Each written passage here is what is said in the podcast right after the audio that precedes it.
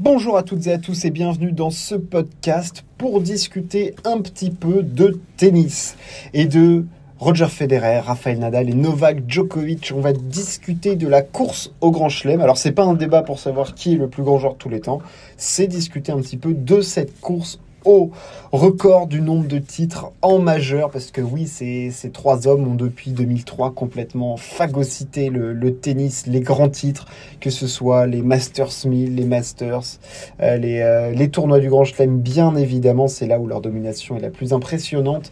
Euh, ces trois hommes ont à la fois révolutionné, matraqué le tennis, ils ont détruit des carrières, ils ont, ils ont empêché des joueurs d'avoir des palmarès euh, exceptionnels. Bonjour Murray, bonjour Vavrinka, bonjour même un Tsonga, un, je sais pas, un Silic, un Berdic, un Del Potro.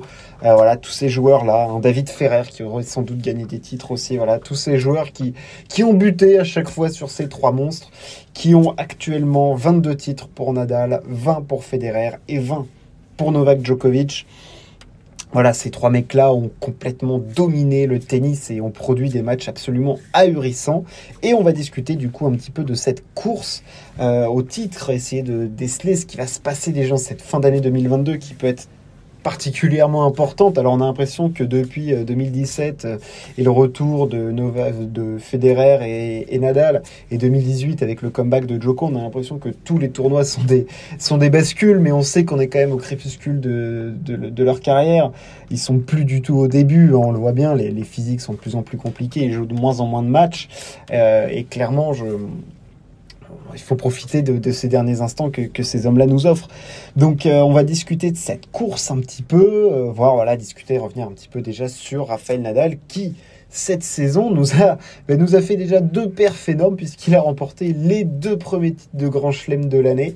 Euh, c'est vrai que c'est fou parce que le run de Novak Djokovic l'année dernière où il fait quand même quatre finales du de Grand Chelem, il gagne les trois premières. Il est à un match de faire le Grand Chelem, seulement stoppé par Daniel Medvedev qui avait produit un tennis de folie ce jour-là. Euh, c'est vrai que c'était incroyable et c'est vrai qu'on, avec Federer plus là, un Nadal complètement cassé en deux, on se disait que, Novak avait la, voie royale pour par la suite détenir ce record pour, pour après l'emmener dans des sphères où seul lui allait pouvoir, euh, allait pouvoir l'emmener. Euh, c'est clair qu'on pensait Novak complètement invincible, imbattable, complètement voilà, dans sa sphère.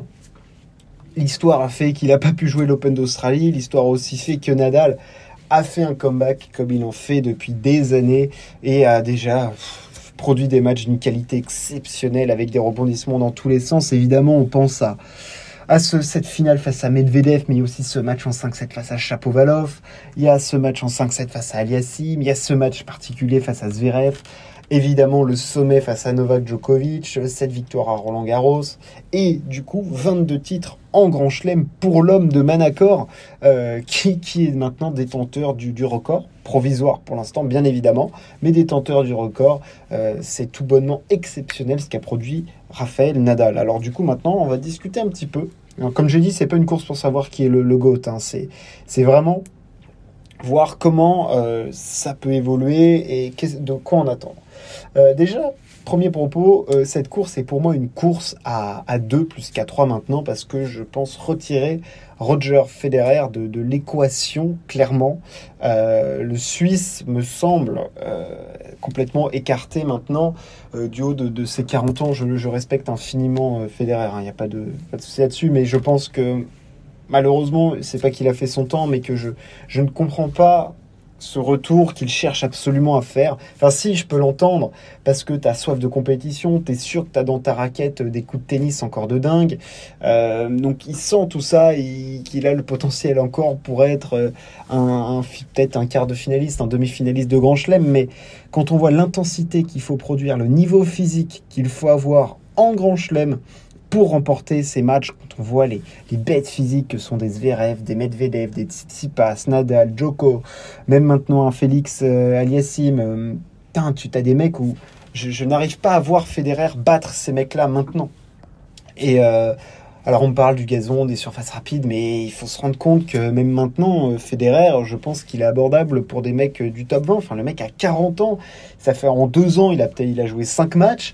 Donc euh, le, mec n'est plus là. Alors à voir ce qui ça va donner son retour, mais peut-être qu'il veut juste se donner une chance de pouvoir euh, dire au revoir comme il le souhaite. Et ça serait la plus belle des choses, parce que c'est vrai que ce serait un peu crade de sortir sur une défaite face à Uber Orkach à Wimbledon, un peu dans l'anonymat, en prenant une bulle dans le, dernier set. C'est sûr. Mais euh, voilà, s'il fait ses, adieux à Bâle, franchement, ça serait, ça serait une jolie histoire. En plus, on sait que Carlos Alcaraz y va. Est-ce qu'ils peuvent nous offrir un petit match tous les deux? Peut-être. Euh, non, mais le fait est que c'est vrai que ce serait, euh, serait bien que Federer puisse faire euh, un adieu comme il l'entend, mais je, ne comprends, enfin, je, ne verrais pas quel serait le projet de finir sa carrière en essayant d'aller gratter des matchs, des tournois, en tirant, tirant sur le bord.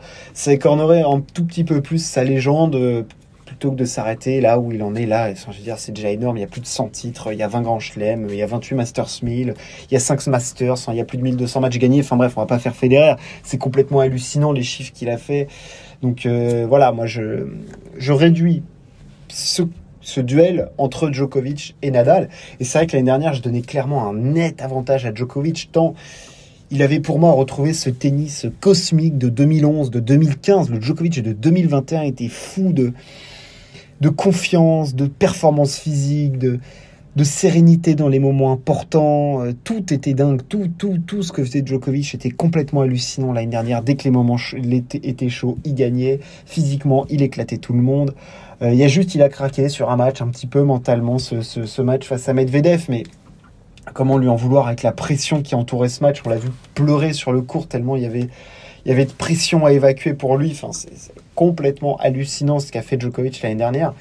Et c'est pas que je donnais pas beaucoup de crédit à Nadal. Je suis un immense fan de Rafael Nadal, mais euh, j'avais du mal à le voir potentiellement produire les mois, les, les, le tennis qu'il a produit euh, depuis le, mois de janvier, remporter euh, le 250 à l'Australian, remporter l'Open d'Australie, Acapulco, finale à Indian Wells, euh, rater c'est après sur terre battue, se blesser, gagner Roland Garros sur un pied. Enfin, Rafael Nadal a été complètement hallucinant.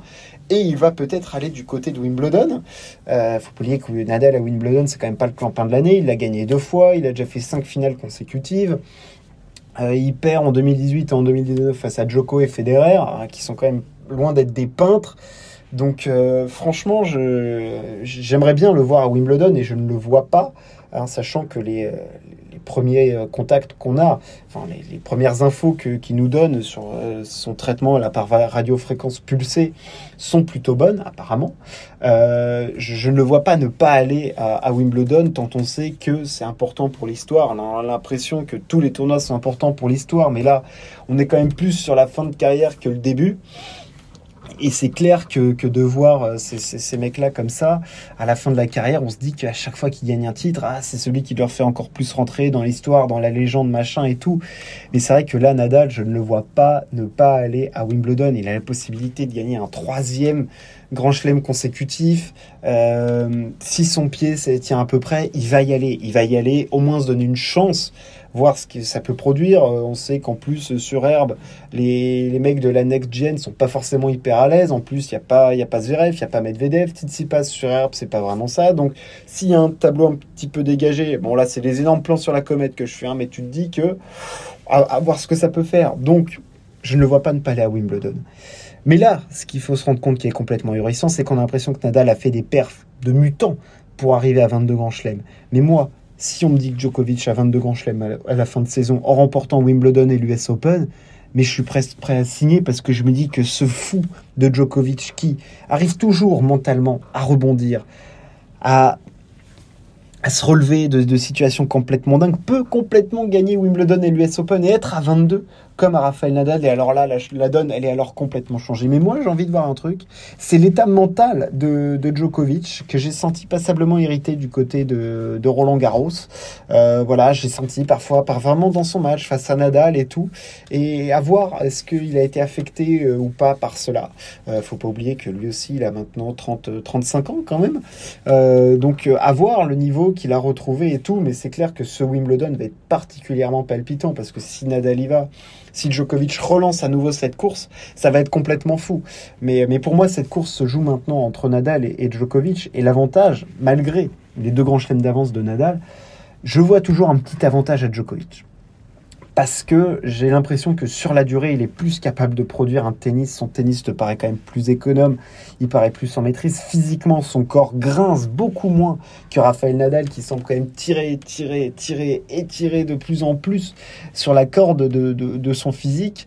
Euh, Djokovic te semble, lui, euh, le mec, il est taillé dans, le, dans du rock, ça bouge pas, tout est carré, tout est propre, tout est au millimètre.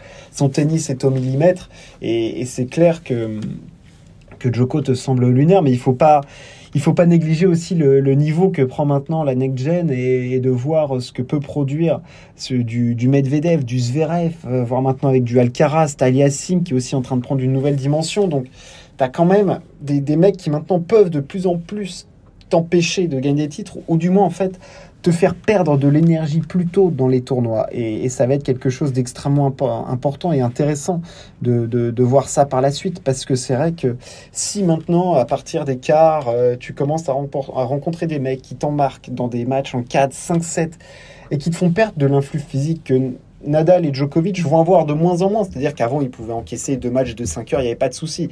Là, maintenant, il faut jouer 3h30, puis 4 heures, puis 4 heures.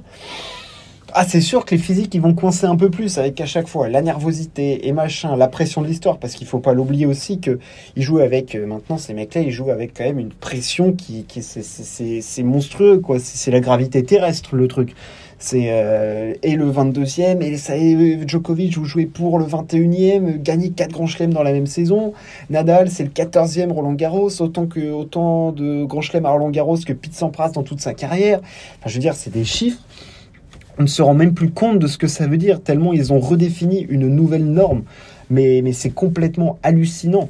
Et, c'est clair que la question du physique est pour moi centrale dans la suite de, de, de l'écriture, de l'histoire du Grand Chelem entre ces mecs-là. Parce que si Autant Djokovic, je ne vois pas se blesser, à moins qu'il y ait son coup d'un moment qui réapparaisse ou pas. Mais Djokovic, tu dis qu'il peut encore jouer 2-3 ans.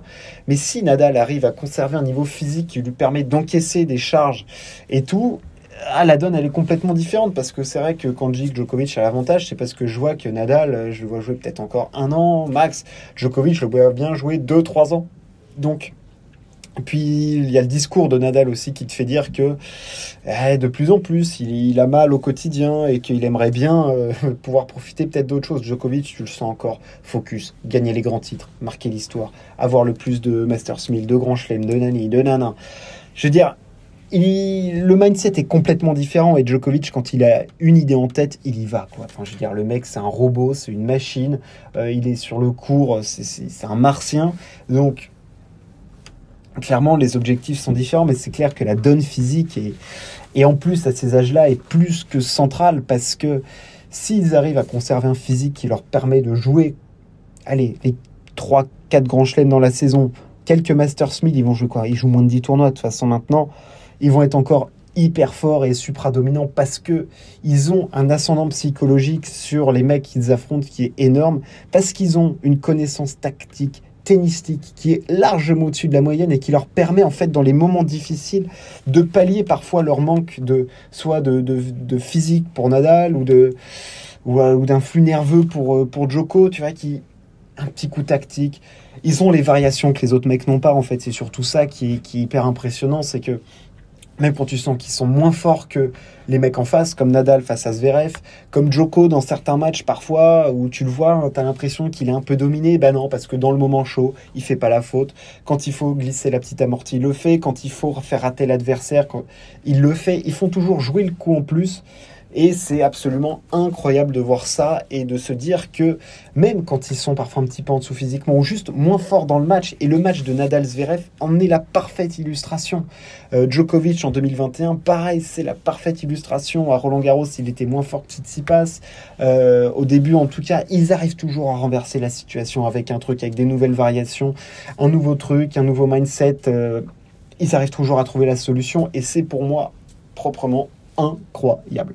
Voilà, ça c'est c'est fou de se dire que euh, même avec euh, voilà des, petits trucs en moins, physique un petit peu douteux et tout, ils te sortent le coup dans les moments chauds et dans les moments chauds du tennis. Là où il faut être le plus fort, ces deux mecs-là ont encore un avantage sur les autres qui fait que en Grand Chelem, en plus, parce que c'est de ça dont il est il, est question ici, en Grand Chelem en plus, ils ont, euh, ils ont ce truc en plus qui leur permet de, de battre ces mecs-là encore régulièrement.